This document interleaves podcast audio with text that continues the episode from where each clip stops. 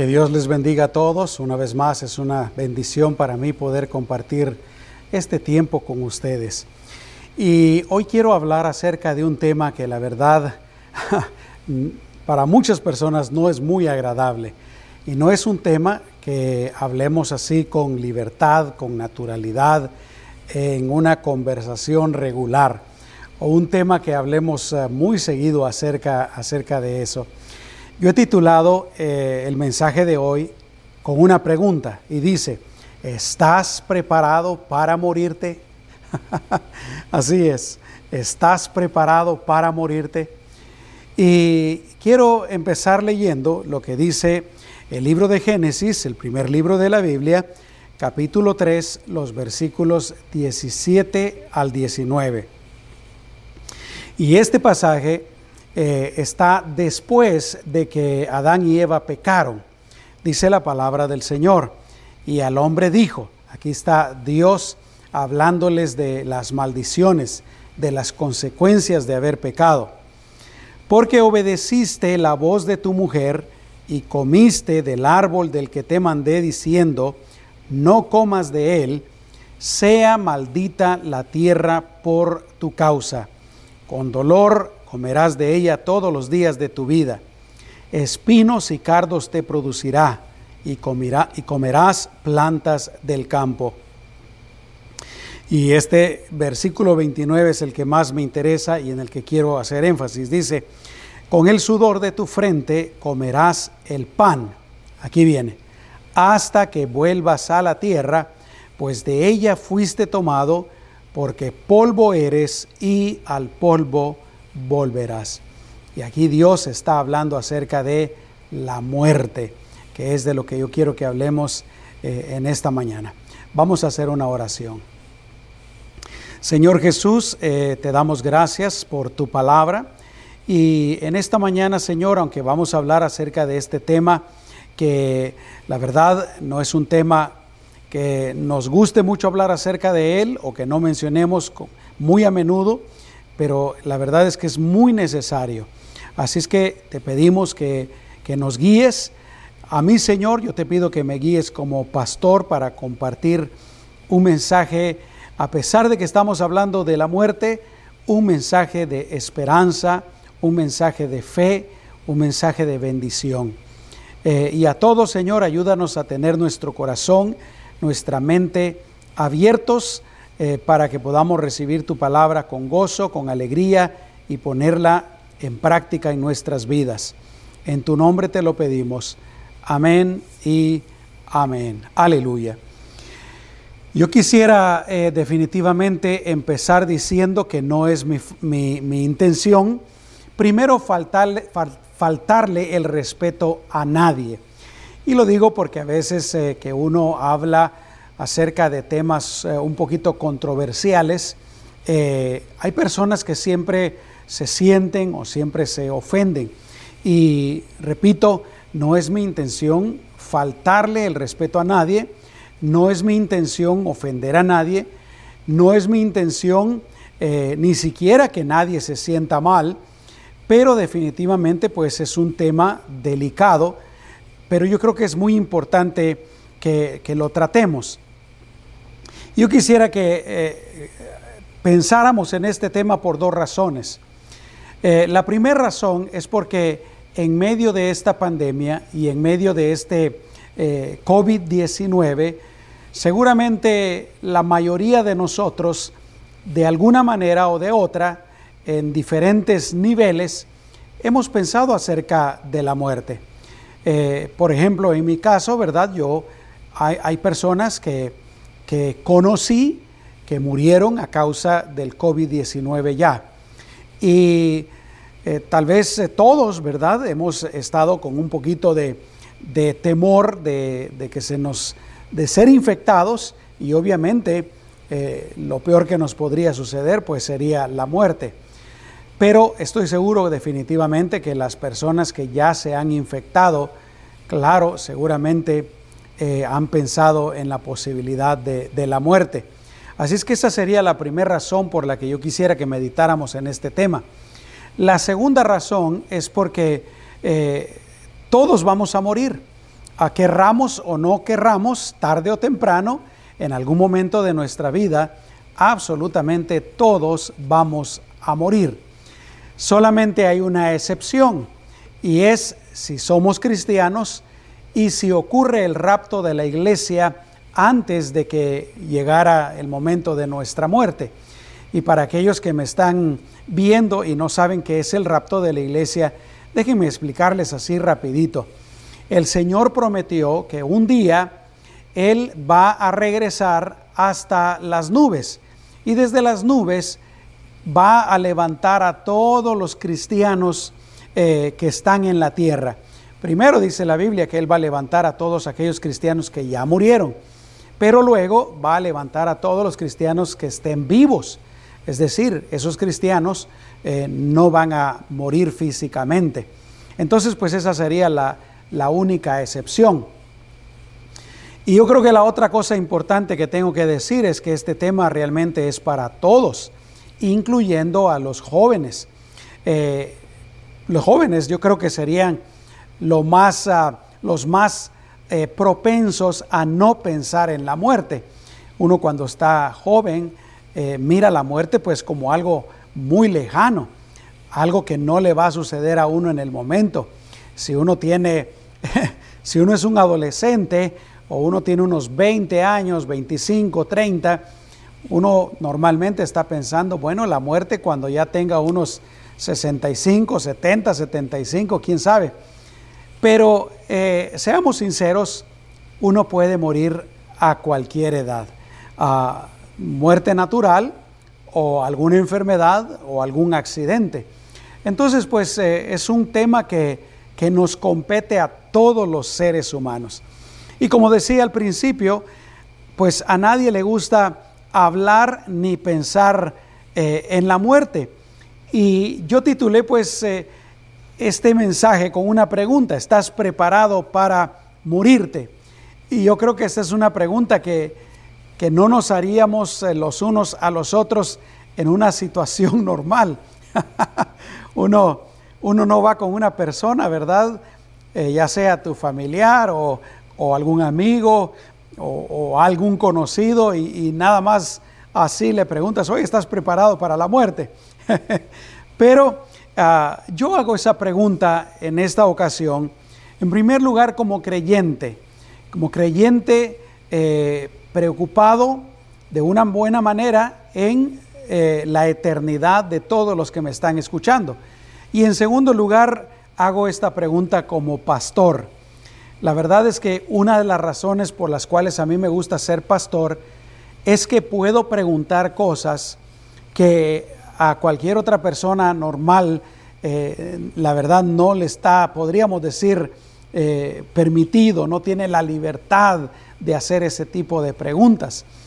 Eh, por ejemplo, si yo voy a un hospital y hay alguien enfermo y está grave, es muy normal para mí que yo haga esta pregunta y siempre empiezo diciéndoles, ¿verdad? Como pastor, como pastor, ah, necesito hacerte esta pregunta. ¿Estás preparado para la muerte? Así es que pues eh, lo hago como cristiano y lo hago como pastor en el nombre del Señor y con todo mi amor. Y la pregunta es para ustedes. Eh, ¿están ustedes preparados para la muerte?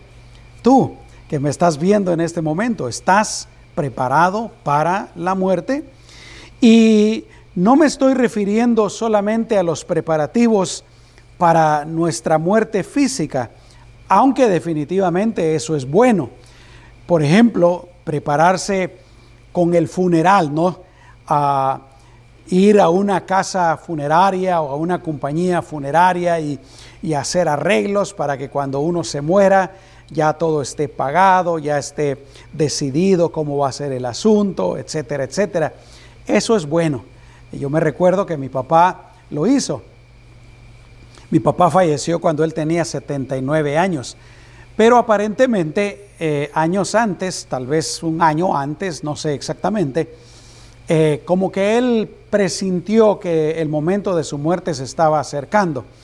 Definitivamente una de las razones eh, fue el hecho de que su salud empezó a, a darle ciertos problemas, su corazón principalmente. Entonces él, antes de morir, fue a una funeraria y pagó su funeral completo. Entonces, pues eso, eso es bueno. Eh, también es bueno, diría yo, arreglar cualquier asunto de índole legal, dejarlo todo en orden, uh, dejar un testamento. Esa fue otra, otra de las cosas que mi papá hizo. Uh, él escribió una carta, por supuesto, allá donde nosotros vivíamos, uh, las cosas funcionan un poquito diferente, ¿verdad? Aquí en Estados Unidos, claro, uno necesitaría hacerlo de una manera más apropiada, más legal. Pero eh, en el caso de mi papá, él escribió en, una hoja ah, sus últimos deseos, eh, etc. E, en pocas palabras, pues, un pequeño testamento. Y eso es bueno. Otra cosa, por ejemplo, eh, sería pensar si se puede, claro, en dejar herencia a los hijos. todas estas cosas son buenas, pero esta mañana o en este mensaje yo no me estoy refiriendo solamente a ese tipo de cosas. Me refiero principalmente y especialmente a estar preparados para lo que viene después de la muerte. después de la muerte. Porque ah, nosotros que creemos en Dios y la palabra del Señor enseña que la existencia de uno no termina en el momento de morirse. La Biblia dice que uno sigue existiendo.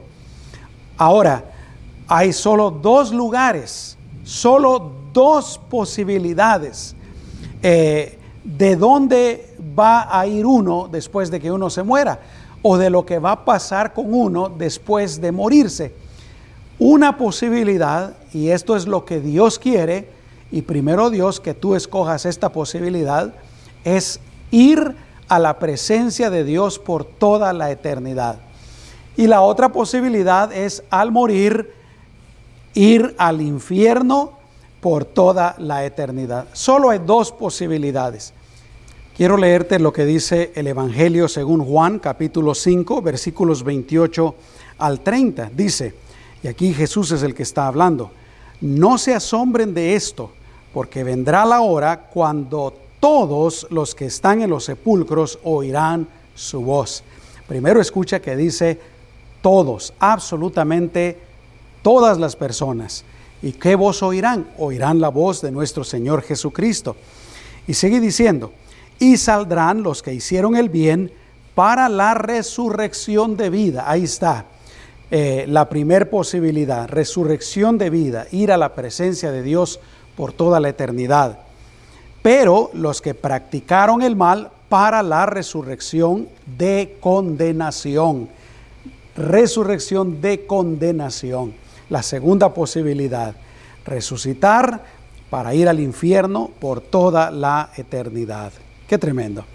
Eh, así es que ah, tenemos pues que prepararnos para lo que viene después de esta muerte. Pero no solamente eso, tenemos que prepararnos para nuestro encuentro con, Dios, con el Señor Jesucristo. En los dos miércoles pasados les estuve enseñando que un día eh, todos absolutamente vamos a tener que darle cuentas al Señor de nuestras vidas. Y tenemos pues que estar preparados para ese encuentro con el Señor. Hebreos capítulo 9, versículo 27 dice, y de la manera que está establecido que los hombres, y al decir ahí hombres está hablando absolutamente de todas las personas, mueran una sola vez y después de esto el juicio.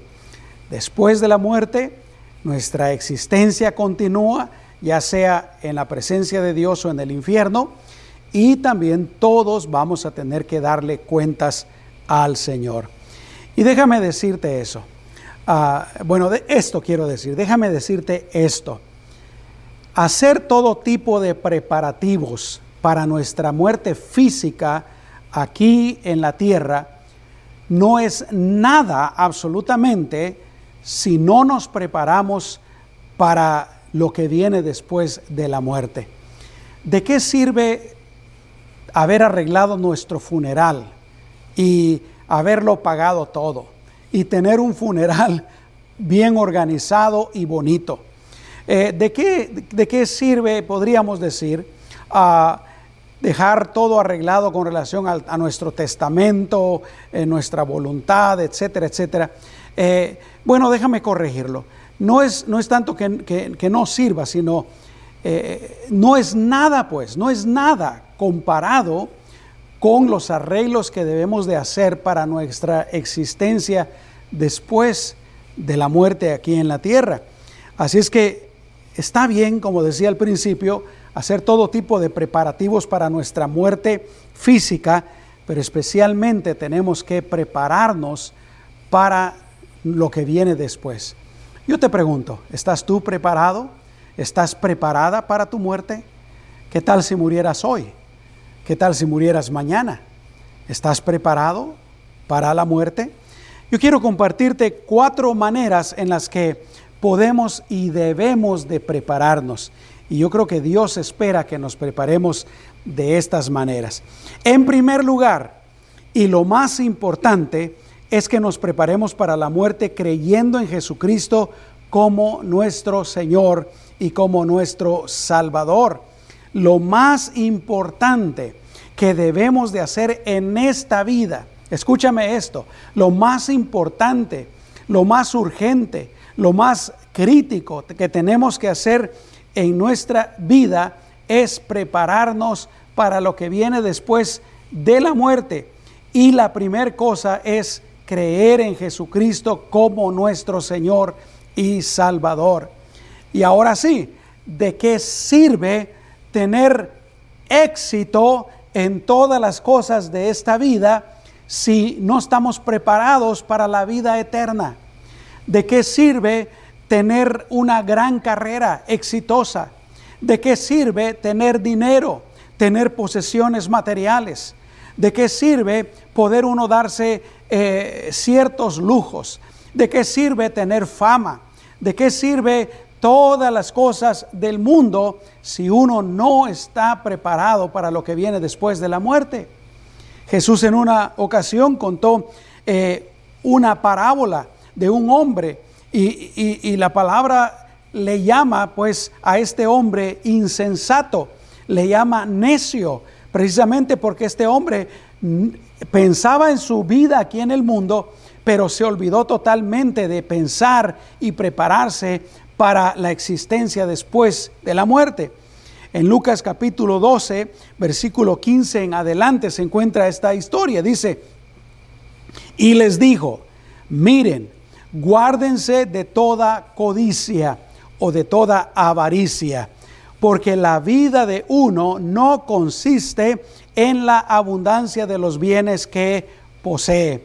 Entonces les refirió una parábola diciendo, las tierras de un hombre rico, está hablando de un hombre que, ya era rico, eh, y al parecer todo le estaba yendo bien. Tenía posesiones materiales, tenía riquezas, tenía muchas tierras, muchos cultivos probablemente también mucho ganado. Dice, las tierras de un hombre rico había producido mucho. Pero lamentablemente este era, este era un hombre que eh, solo pensaba en las cosas de esta vida, solo pensaba en las cosas de este mundo. Y sigue diciendo, y él razonaba dentro de sí diciendo, ¿qué haré? Porque ya no tengo dónde juntar mis productos. Era un hombre rico y, estoy seguro que él ya tenía graneros, ya tenía almacenes, ya tenía bodegas y probablemente eh, ya tenía muchas cosas ahí, muchos productos. Pero ahora pues eh, él está viendo que, que sus terrenos están por producir bastante y él no sabe pues qué va a hacer con todo eso. Entonces pues se pone a hacer un plan. Entonces dijo, esto haré. Derribaré mis graneros, los que ya tenía hechos, y edificaré otros más grandes. Hay mucha gente en esta vida, en este mundo, que piensan así. Toda la vida andan pensando, ¿verdad? ¿Qué hago? ¿Qué hago? ¿Qué hago? ¿Qué nuevo negocio? ¿Cómo mejorar mi negocio? ¿Cómo eh, conseguir más cosas? ¿Cómo comprar más cosas? ¿Comprar más propiedades? ¿Comprar más casas? ¿Cómo tener más dinero? ¿Cómo poder viajar más? ¿Cómo poder tener ropa más lujosa? Joyas, eh, posesiones lujosas. Eh, ¿Me entiendes? Y quiero, y quiero aclarar en cierto sentido no está malo pensarlo, pero uno nunca debe de dejar, por pensar en las cosas de este mundo, dejar de pensar en las cosas eternas, dejar de pensar en las cosas espirituales. Y este era el, problema con este hombre. Dice, eh, hablando de sus nuevos graneros, ¿verdad? Allí juntaré todo mi grano y mis bienes. Y me diré a mí mismo, muchos bienes tienes almacenados para muchos años descansa, come, bebe, alégrate. Imagínate, este hombre estaba pensando, con estas cosechas que vamos a levantar, yo voy a tener, bueno, para muchos años. Eso es lo que él dice literalmente, para muchos años. Voy a, ya no voy a trabajar tanto, me voy a dedicar más a mi familia, y hay personas que así piensan, ¿verdad? Cuando logre tal cosa, me voy a dedicar más a mi familia. Y para muchos, lograr eso que, desean nunca llega y nunca se dedican a la familia. Eh, pero este hombre estaba pensando así, ¿verdad? Tal vez voy a viajar, voy a ir a Europa, voy a ir a conocer lugares que no conozco, etcétera, etcétera. Qué tremendo. Pero escucha lo que viene después, versículo 20. Pero Dios le dijo, necio necio. Dios llama necio, necia a una persona que piensa solo en las cosas de este mundo y no piensa en las cosas eternas. No piensan en Dios. No piensan en lo que viene después de la muerte. Dice, necio, esta noche vienen a pedir tu vida y lo que has provisto, ¿para quién será? Así es el que hace tesoro para sí y no es rico para con Dios. Lo más importante es que nos preparemos para la eternidad creyendo en Jesucristo como nuestro Señor y Salvador. ¿Por qué? Porque la palabra de Dios dice que si creemos en Jesús, si creemos en el sacrificio que Él hizo por nosotros, al cargar con nuestros pecados, al morir en nuestro lugar y al resucitar al tercer día, entonces Dios perdona nuestros pecados y nosotros vamos a ir a su presencia por toda la eternidad. La palabra de Dios dice que todos somos pecadores y ese pecado es el que nos condena a la muerte eterna. Y es por eso tan imperativo, tan importante que ahora que estamos vivos pensemos en la eternidad y pensemos en el hecho de que somos pecadores, que nos arrepintamos del pecado, que le pidamos perdón al Señor y que creamos en Él, que permitamos que Él nos lave con su sangre preciosa.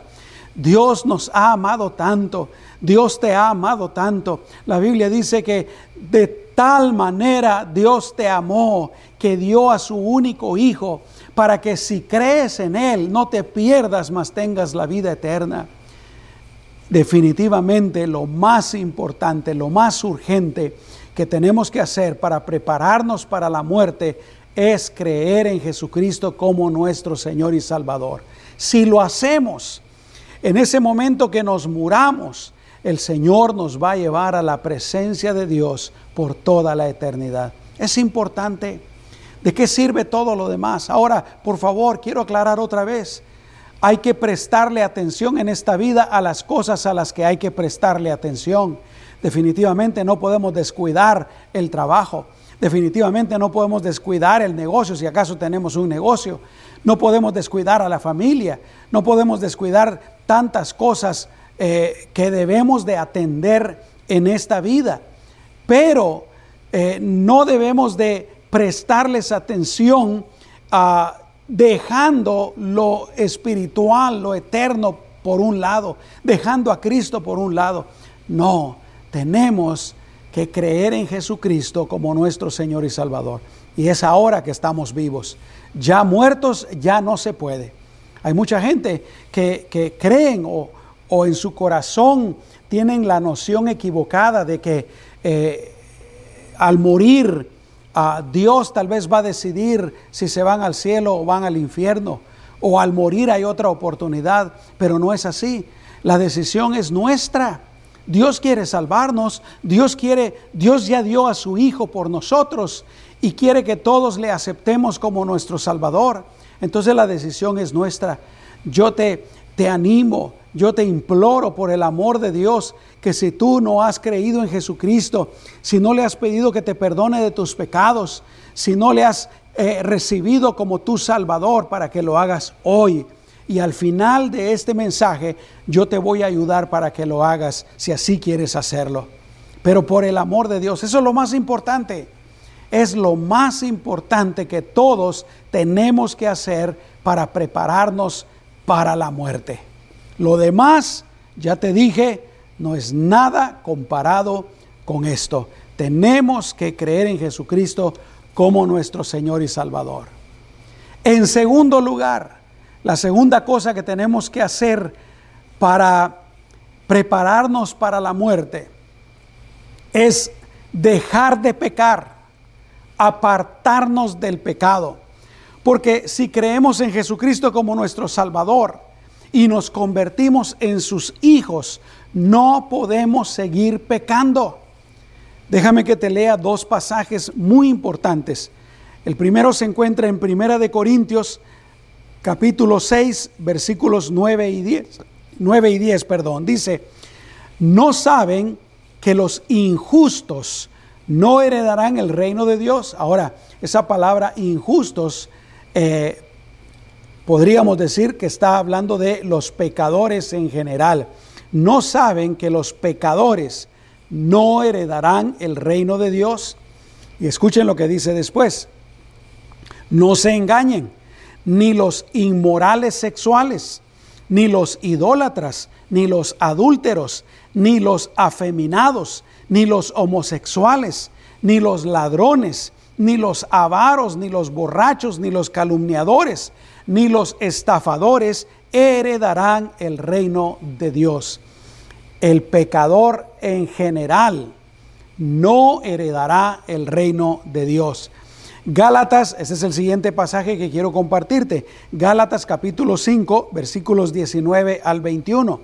Ahora bien, las obras de la carne son evidentes y estas son inmoralidad sexual, impureza, desenfreno, idolatría, hechicería, enemistades, pleitos, celos, ira, contiendas, disensiones, partidismos, envidia, borracheras, orgías y cosas semejantes a estas. En otras palabras, pues, el pecado el pecado en general.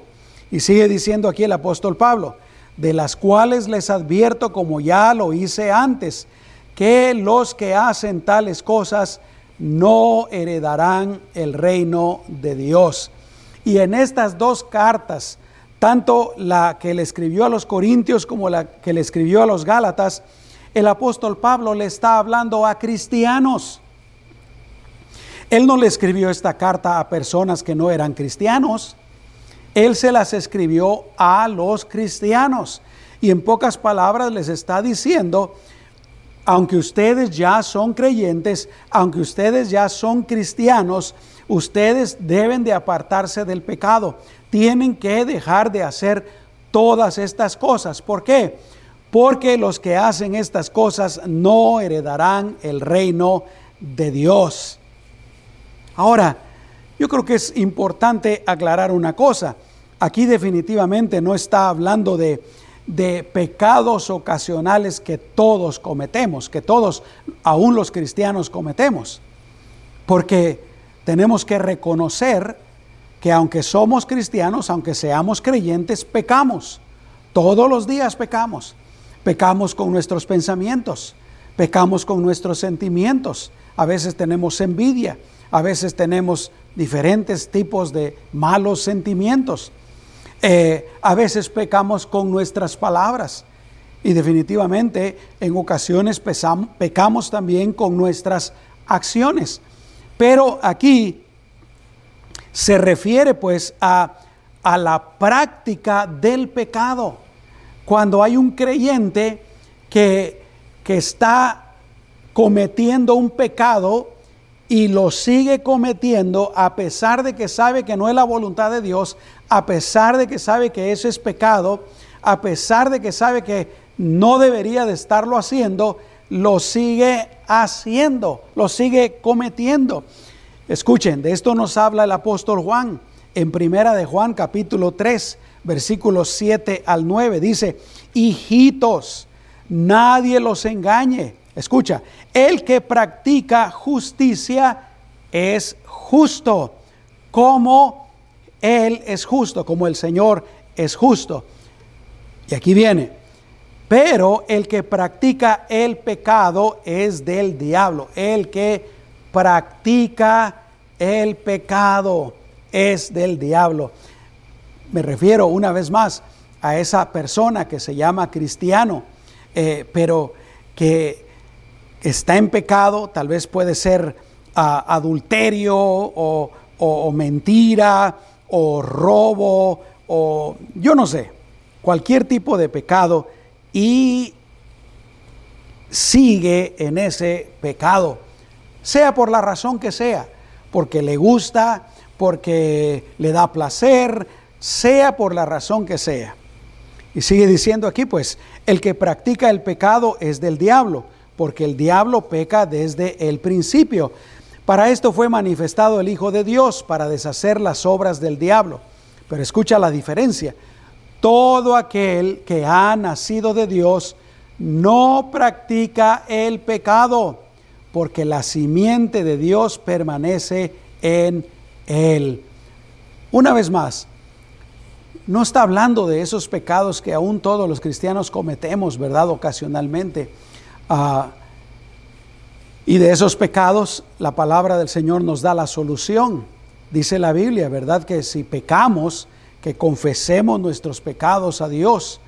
Y Él, que es fiel y justo, nos va a perdonar de nuestros pecados y nos va a limpiar de toda maldad. Pero me refiero pues a cuando uno está en pecado y sigue en ese pecado. Y aunque lea en la Biblia que es pecado, aunque escuche en la iglesia que es pecado, etcétera, etcétera, no lo quiere dejar. Sigue ahí en ese pecado. Pero, como te decía, la diferencia es esta, que el que ha nacido de Dios, el verdadero creyente, el verdadero hijo de Dios, el que ama al Señor, el que desea agradarle, no practica el pecado, porque la simiente de Dios permanece en él. Y escucha, y no puede seguir pecando no puede seguir pecando porque ha nacido de Dios. Entonces, no solamente tenemos que creer en Jesucristo como nuestro Salvador para prepararnos para la muerte, pero en segundo lugar tenemos que dejar todo el pecado en nuestra vida.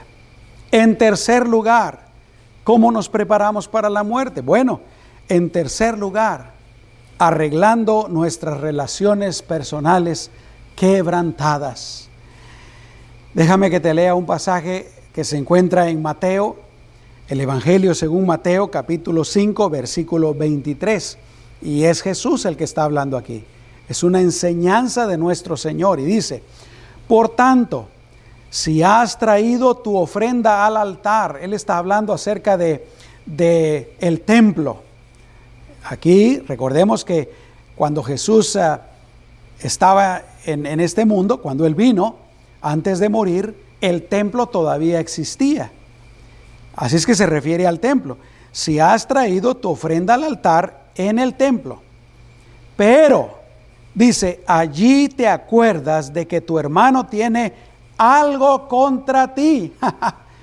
en otras palabras, si ahí te acuerdas que tienes una relación quebrantada o que alguien no te ha perdonado porque tú le hiciste algo malo. ¿Escuchaste bien? Tiene algo contra ti. O ahí te das cuenta, pues, cuando llegas a la presencia de Dios en el templo, te recuerdas de que le hiciste algo mal a tus padres, o a tu esposa, o a tu esposo, o a tus hijos, o a alguien más. Dice que lo que tienes que hacer es deja tu ofrenda allí delante del altar y ve, reconcíliate primero con tu hermano y entonces vuelve y ofrece tu ofrenda. Y quiero repetir algo que te acabo de decir. Aquí está hablando de alguien que llega al templo y va a presentar una ofrenda al altar. En otras palabras, de cierta manera, en cierto sentido, ha llegado al templo a la presencia de Dios. Es decir, porque el templo era eh, o representaba el lugar donde estaba la presencia de Dios. Nosotros sabemos que eso no es así, porque Dios está en todo lugar, gracias a Dios por eso, ¿no? Ahora en nuestros tiempos uno no necesita necesariamente venir al edificio de la iglesia para estar en la presencia de Dios, uno lo sabe perfectamente. Uno no necesita eh, venir al edificio de la iglesia para adorar a Dios, uno lo puede hacer en cualquier parte, gracias a Dios por eso. Pero vamos pues al hecho de que eh, aquí lo que está hablando Jesús es que cuando te presentes delante de Dios, podríamos decir que, que así es, ¿verdad? Y antes de estar en la presencia de Dios, te recuerdas que alguien tiene algo en contra tuya. Entonces lo que tienes que hacer es ir con esa persona y arreglar el asunto. Y esto es a lo que yo voy. Cuando nos muramos, te lo dije hace un momento, todos vamos a ir a la presencia del Señor a tener que dar cuentas de nuestra vida. Cuando nos muramos, vamos a ir a la presencia del Señor y le vamos a tener que dar cuentas. Entonces, antes de que eso suceda, mientras estamos en esta vida, mientras estamos en este mundo, arreglemos nuestras relaciones aquí, nuestras relaciones quebrantadas. Déjame decirte algo. En el hecho de muerte, las relaciones personales son de lo más importante. Como pastor ya por 27 años y creyente por 37 años, estado a la par de muchas personas antes de morir. Y esas personas cuando están en ese momento, ellos no están pensando en, en su dinero, se necesita que sea una persona muy mala para que en el momento de la muerte esté pensando en el dinero y en las cosas materiales. Pero normalmente las personas no están pensando en dinero, no están pensando en casas, no están pensando en posesiones materiales, ni en la carrera. Pude haber estudiado algo diferente, pude haber hecho algo más diferente, pude haber tenido otros negocios, pude haber hecho... La, gente no está pensando en eso. Generalmente lo que más pesa en la vida de uno antes de morir son las relaciones personales. Y viene, ¿cómo pudiera decirlo? a una gran carga, una gran responsabilidad, especialmente si uno, por culpa de uno, tiene uno relaciones quebrantadas, o uno trató mal a alguien, o uno no trató a alguien como debía haberlo tratado. Puede que sea a los padres, como te decía hace un momentito, puede que sea a la esposa, al esposo o los hijos. Es una cosa bien tremenda. Pero yo diría, tener remordimientos en ese momento no está tan grave como lo que viene más adelante, que es el hecho de que vamos a, vamos a tener que darle cuentas al Señor. Entonces, ¿por qué, ¿por qué seguir así si uno tiene relaciones quebrantadas? Ahora, ahora que estamos vivos, ahora que tenemos la oportunidad, ahora que tenemos esta salud, sea la salud que tengamos, ¿por qué no arreglamos nuestras relaciones quebrantadas? Si hemos ofendido a alguien, ¿por qué no vamos y le, y le pedimos que nos perdone? No importa quién sea.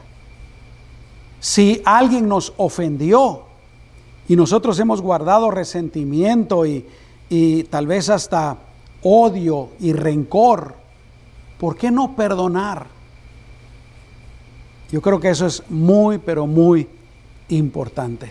Así es que, en tercer lugar, pues, una manera en que nos preparamos para morir, para el momento de la muerte, es arreglando nuestras relaciones quebrantadas. Muy bien, así es que dijimos en primer lugar, tenemos que creer en Jesucristo como nuestro Salvador. En segundo lugar, tenemos que dejar de pecar. En tercer lugar, tenemos que arreglar nuestras relaciones quebrantadas. Y en cuarto lugar, eh, nos preparamos para la muerte teniendo el concepto correcto, el concepto bíblico acerca de la muerte. Y esto está relacionado con el punto número uno. El punto número uno era creer en Jesucristo como nuestro Señor y Salvador. Pero es sumamente importante tener el concepto correcto, el concepto bíblico acerca de la muerte, porque si tenemos el concepto correcto, entonces vamos a tomar los pasos correctos. Pero si tenemos nosotros una idea incorrecta acerca de lo que es la muerte, entonces seguramente vamos a hacer cosas incorrectas que no vale la pena hacer. En su gran mayoría, las personas que no conocen la palabra de Dios ciertamente tienen un concepto, una idea equivocada acerca de lo que es la muerte. Déjame que te comparta algunas de esas ideas. Por supuesto que hay muchas, ¿verdad? Pero algunas de esas ideas. Por ejemplo, yo me he dado cuenta que las personas que no tienen la esperanza de Cristo miran la muerte como la peor de las tragedias. Peor que cualquier otra cosa que le puede suceder a una persona. Por otra parte, las personas eh, que no conocen la palabra de Dios generalmente sienten que, que al morir una persona, eh, la existencia de una persona ahí se termina. Date cuenta, en los funerales principalmente, en los funerales de aquellos que no conocen a Cristo, que no conocen la palabra del Señor. Este es, este es lo que reflejan en sus vidas, que es una terrible tragedia y, y, por favor, ah, no quiero ofender a nadie, no me estoy burlando de nadie, pero eso es lo que yo he visto. Eh, lloran y, se duelen como que lo peor le sucedió a, la persona que murió. Y como que pues esa persona dejó de existir. Y esto no es así, como te digo. Entonces, ah, por otra parte, también las personas que no conocen la palabra del Señor creen que lo mejor de la existencia de esa persona que, ha muerto eh, se está terminando. Las personas que no conocen al Señor, que no entienden la palabra de Dios, creen que, que lo mejor de la existencia de uno es aquí, aquí en este mundo. Disfrutar de este mundo, la familia, el trabajo, salir a pasear, etcétera. Disfrutar pues de esta vida. Y cuando una persona se muere, creen que lo mejor de la existencia de esa persona se ha terminado. otra, otra de los conceptos equivocados es que piensan que nunca volverán a ver a esa persona, ¿verdad? Ah, lloran y, y ya jamás le van a volver a ver. bueno, dependiendo a dónde se fue esa persona, porque si esa persona era cristiana, se fue a la presencia de Dios y si los que están vivos creen en Cristo, van a ir a la presencia del Señor, entonces le van a volver a ver. Pero si esa persona que murió era cristiana y, la familia aquí no es cristiana, esa persona se va a ir a la presencia del Señor y la familia se va a ir al infierno, entonces sí no le van a, no le van a volver a ver. O al contrario, ¿verdad? El que muere se va al infierno y los que se quedan son creyentes, se van al cielo, entonces no le van a volver a ver. Pero lo cierto es que sí hay una posibilidad de volver a ver a esas personas que están muriendo. Entonces, eh, eh, luego hay otras personas pues que tienen otros conceptos equivocados de la muerte. Déjame que te comparta algunos. Los ateos, por ejemplo, piensan que cuando una persona muere ahí se acabó todo. se acabó todo. Hay un dicho por ahí que dice, muerto el perro se acabó la rabia, ¿no? en cierta manera, tal vez lo podemos aplicar a esta, a esta creencia. Se muere la persona, según los ateos, los que no creen en Dios, no creen en la existencia eterna, se muere la persona, ahí se acabó todo, ya se, ya se acabó cualquier cosa, ¿verdad? Hay otros, y aquí yo he visto algunos cristianos también que tienen este concepto equivocado. Algunos dicen que, que Dios se llevó a la persona que murió porque Dios la necesitaba en el cielo. ¿Has escuchado esto alguna vez? Yo he escuchado esto varias veces. No, Dios, se muere un familiar de alguien, ¿verdad? Y esa persona dice, es que Dios le necesitaba allá en el cielo. Déjame decirte una cosa, Dios no necesita a nadie en el cielo. Si Dios nos va a llevar a su presencia, si creemos en Jesús, es por su amor y su misericordia, verdaderamente. Pero de que Dios se vaya a morir o vaya a dejar de existir porque alguno, alguna persona no vaya, eso no es así. Hay otros también que dicen, ¿verdad? Dios se lo llevó porque Dios necesitaba otro ángel. Piensan que las los familiares, etcétera, las personas al morirse se convierten en ángeles allá en el cielo. Y eso también es falso. Los ángeles son seres diferentes, creados diferentes a los seres humanos. Y ninguna persona cuando va al cielo se convierte en ángel. Seguimos siendo seres humanos. Ah, eh, pero por otra parte, hay otros también que, que dicen que, que, desde allá del cielo mi familiar eh, me está cuidando. ¿Han ustedes escuchar, eh, han escuchado a alguien decir algo así? ¿Verdad? Oh, se murió mi tío allá en el cielo Él nos está cuidando, Él nos cuida, se convirtió en nuestro ángel de la guarda. Nada de eso es cierto.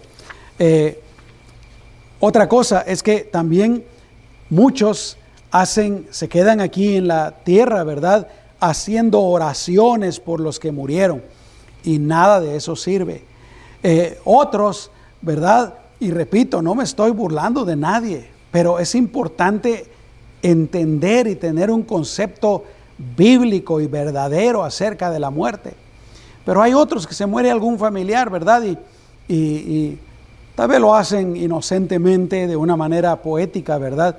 Eh, yo le mando besos allá a, quien sea, le mando abrazos. Bueno, si lo hacen de una manera poética no tiene nada de malo, ¿verdad? Pero si piensan que acaso eso es posible, eh, eso, eso, eso no es posible. O qué tal para eh, noviembre, ¿verdad? El primero de noviembre, el Día de los Muertos. Las personas que van a los cementerios. Ahora, por favor, otra vez, si las cosas se hacen eh, con moderación, con cierta, podríamos decir, uh, bueno, yo creo que esa es la palabra correcta, ¿verdad? Con una eh, buena moderación no tiene nada de malo. No está, no está nada de malo tal vez ir al cementerio y recordar a la persona que falleció, eh, limpiar, llevar flores. No tiene nada de malo. Aunque de nada le sirve al muerto, con todo respeto. De nada le sirve al muerto. Tal vez le, sirva a uno que está vivo de terapia, ¿no? Pero hay otras personas que van a extremos grandes y ustedes lo saben. Se van al cementerio y, y, limpian y pintan y llevan flores y llevan comida y dejan la comida en la noche y llevan licor, etcétera, etcétera, creyendo que el muerto va a llegar o va a regresar o el espíritu y va a comer, etcétera, etcétera. Esa es una locura que no puede caber en nuestra mente y nuestro corazón como cristianos. Y eso nos lleva a la otra, al otro concepto equivocado. Hay personas que que piensan que alguien se muere y su espíritu, su alma va a andar ahí merodeando alrededor, ¿verdad? Nos va a venir a asustar o nos va a venir a, a, tocar o a saludar en la noche y en la noche escuchan ruidos y piensan, oh, es fulano de tal que se murió, nos anda visitando. Nada de eso es cierto. La Biblia dice, está establecido para el hombre que muera una sola vez y después el juicio. El hombre muere eh, y se va a la presencia de Dios y creyó en Jesucristo o se va al infierno de una vez. Nada de que se queda por aquí eh, merodeando ni nada. Y luego otros, como ya mencioné en un estudio anterior, ¿verdad? Piensan que eh, la persona se va al purgatorio o que va a reencarnar, etcétera, etcétera. Nada de eso es cierto. Tiene uno que tener cuidado con lo que uno cree con relación a la muerte. Y no me quiero extender mucho más, pero ¿qué dice la Biblia acerca de la muerte? En primer lugar, para Dios la muerte es una de las consecuencias del pecado. Porque antes de pecar no había muerte. Antes de que Adán y Eva pecaran no había muerte. Romanos 6:23 lo dice bien claro, ¿verdad? Porque la paga del pecado es muerte. La paga del pecado es muerte. Pero el don de Dios es vida eterna en Cristo Jesús. Y te leo lo que dice Génesis capítulo 2, versículo 9. El Señor Dios hizo brotar, está hablando del paraíso, donde está, donde está Adán y Eva. Eh, el Señor Dios hizo brotar de la tierra toda clase de árboles atractivos a la vista y buenos para comer.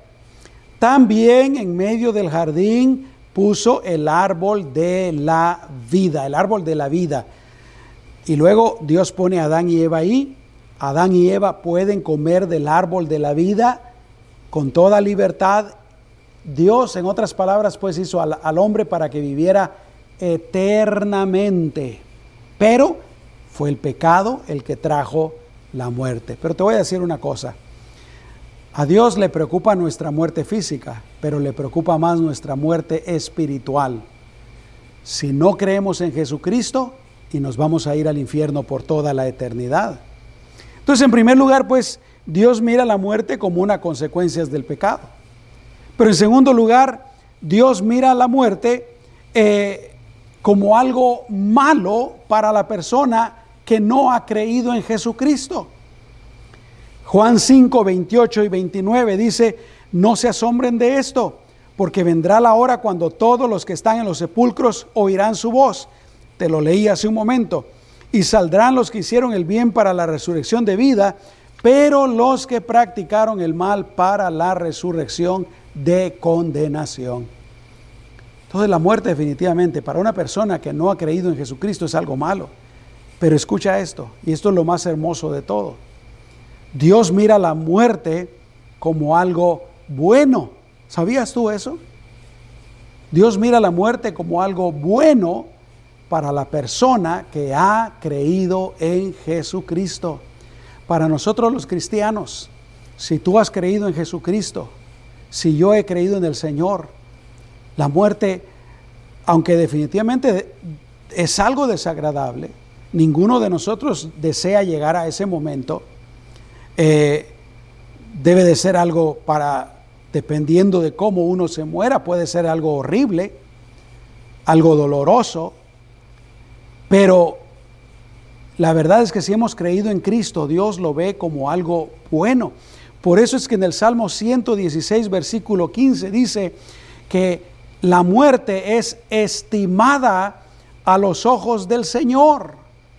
Literalmente dice, estimada es en los ojos del Señor la muerte de sus fieles. ¿Por qué? Porque la muerte es la última puerta que vamos a cruzar los cristianos, los que hemos confiado en Jesús. La muerte es como esa puerta que nos va a llevar a la eternidad, a la morada eterna con Dios nuestro Salvador. Y quiero concluir haciéndote otra vez esta pregunta. ¿Estás preparado para morir? ¿Ya recibiste a Jesucristo como tu Señor y Salvador? ¿Ya le pediste perdón de tus pecados? ¿Ya le invitaste a venir a morar dentro de ti, a reinar en tu vida? Si no lo has hecho, yo quiero animarte en el nombre de Jesús para que lo hagas hoy mismo. Porque otra vez te digo, ¿de qué sirve todo lo que hagamos en esta vida si al morir nos vamos a ir al infierno por toda la eternidad? No cometas ese error. Entrégale tu vida a Cristo. Recíbele como tu Señor y Salvador. Y en un momentito yo te voy a ayudar para que lo hagas. Pero en segundo lugar, no solamente ya creíste en Jesucristo, pero tal vez hay alguien que me está escuchando que aún siendo cristiano está viviendo en pecado. Déjame decirte, te lo digo con todo mi amor, con todo mi corazón.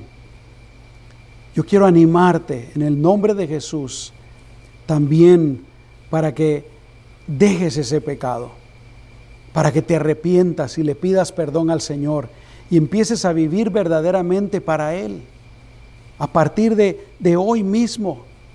Hay un dicho en el mundo, ¿verdad? Que, que yo creo que tiene mucha razón. Dice, no dejes para mañana lo que puedes hacer hoy. En la palabra del Señor Dios dice, hoy, hoy es el día de salvación. Y en otra parte dice, eh, vengan, pongámonos a cuentas hoy. Yo te animo para que hoy, si hay un pecado persistente en tu vida, para que lo dejes hoy y te pongas bien con el Señor y empieces a vivir bien con el Señor. Pero además de eso, a ti que me estás escuchando, si hay alguien que tiene una relación quebrantada, o a lo mejor tú eres una persona que, que constantemente estás tratando mal a tu esposa o a tu esposo o a tus hijos, o eres una persona que, que tratas mal a, la gente en general en tu trabajo, eres una persona corajuda, enojona, ah, iracunda, eh, y, y tienes un montón de relaciones quebrantadas, o a lo mejor solo una.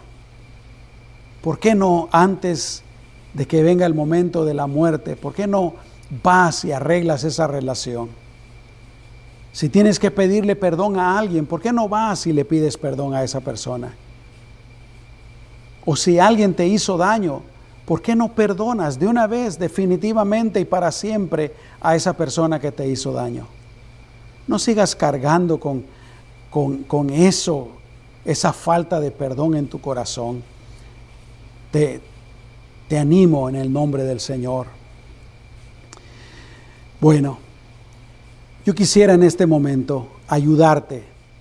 Si tú quieres recibir a Jesús como tu Señor y Salvador, si le quieres entregar tu vida sinceramente al Señor, repite esta oración después de mí. Cierra tus ojos y le dices, Señor Jesús, reconozco que soy un pecador. Confieso que soy un pecador y me arrepiento de todos mis pecados y te pido que me perdones. Lávame con tu sangre, límpiame de toda maldad. Y en este momento, Señor, yo creo en ti como mi Salvador. Creo que el sacrificio que tú hiciste es suficiente y todo lo que se necesita para que yo pueda recibir el perdón de mis pecados y la vida eterna. Perdóname, Señor. Ven a mi vida y reina en mi vida, Señor. De hoy en adelante yo voy a vivir para ti lo mejor que pueda. En el nombre de Jesús. Amén. Si tú has hecho esta oración por primera vez y lo hiciste con todo tu corazón, déjame orar por ti. Padre, si hay alguien que, aunque sea una persona, que repitió esta oración, Señor, yo te pido que, que le bendigas, te pido que le ayudes, que le llenes de tu presencia, le fortalezcas y le guíes, Señor, para vivir para ti, en el nombre poderoso de Jesús. Amén y amén. Tal vez hay alguien de los que me están escuchando que, que están viviendo en pecado. ¿Te gustaría en este momento ponerte a cuentas con el Señor? Pedirle perdón por ese pecado y tomar la decisión firme de dejar ese pecado totalmente. ¿Te gustaría hacerlo? Yo quiero ayudarte. ¿Por qué no cierras tus ojos y repites esta oración después de mí? Dile al Señor, Señor, yo reconozco que no estoy viviendo conforme a tu voluntad. Tengo este pecado en mi vida. Menciona ese pecado. Y yo sé, Señor, que no te agrada, que no es tu voluntad y me aparta de ti. Pero en este momento te lo confieso, Señor, y me propongo dejarlo definitivamente. Te escojo a ti, Jesús, y no al pecado. Si sigo con este pecado, sería como escoger el pecado por encima de ti. Y no quiero hacer eso, Señor. Te escojo a ti. Te prefiero a ti, Señor me arrepiento y te pido que me perdones y que me fortalezcas para no volver a caer en tentación. En el nombre de Jesús. Amén. Si tú haces esta oración con todo tu corazón y le echas ganas, te esfuerzas, Dios te va a fortalecer y Dios te va a guardar de volver a caer en ese pecado. Así es que vive para el Señor. Muy bien, ya para despedirnos, quiero orar por todos ustedes que me están viendo. Especialmente si tú tienes una necesidad, quiero orar por ti y vamos a poner esa necesidad en las manos del Señor. Padre, en el nombre de Jesús, yo te pido por todos los que me están viendo o los que me están escuchando también. Señor, te pido que los guardes de todo lo malo. Te pido que los bendigas con toda bendición espiritual y con toda clase de bendición para sus vidas, Señor. Te pido que los dirijas y te pido que los prosperes en todos los aspectos de sus vidas, en el nombre de Jesús.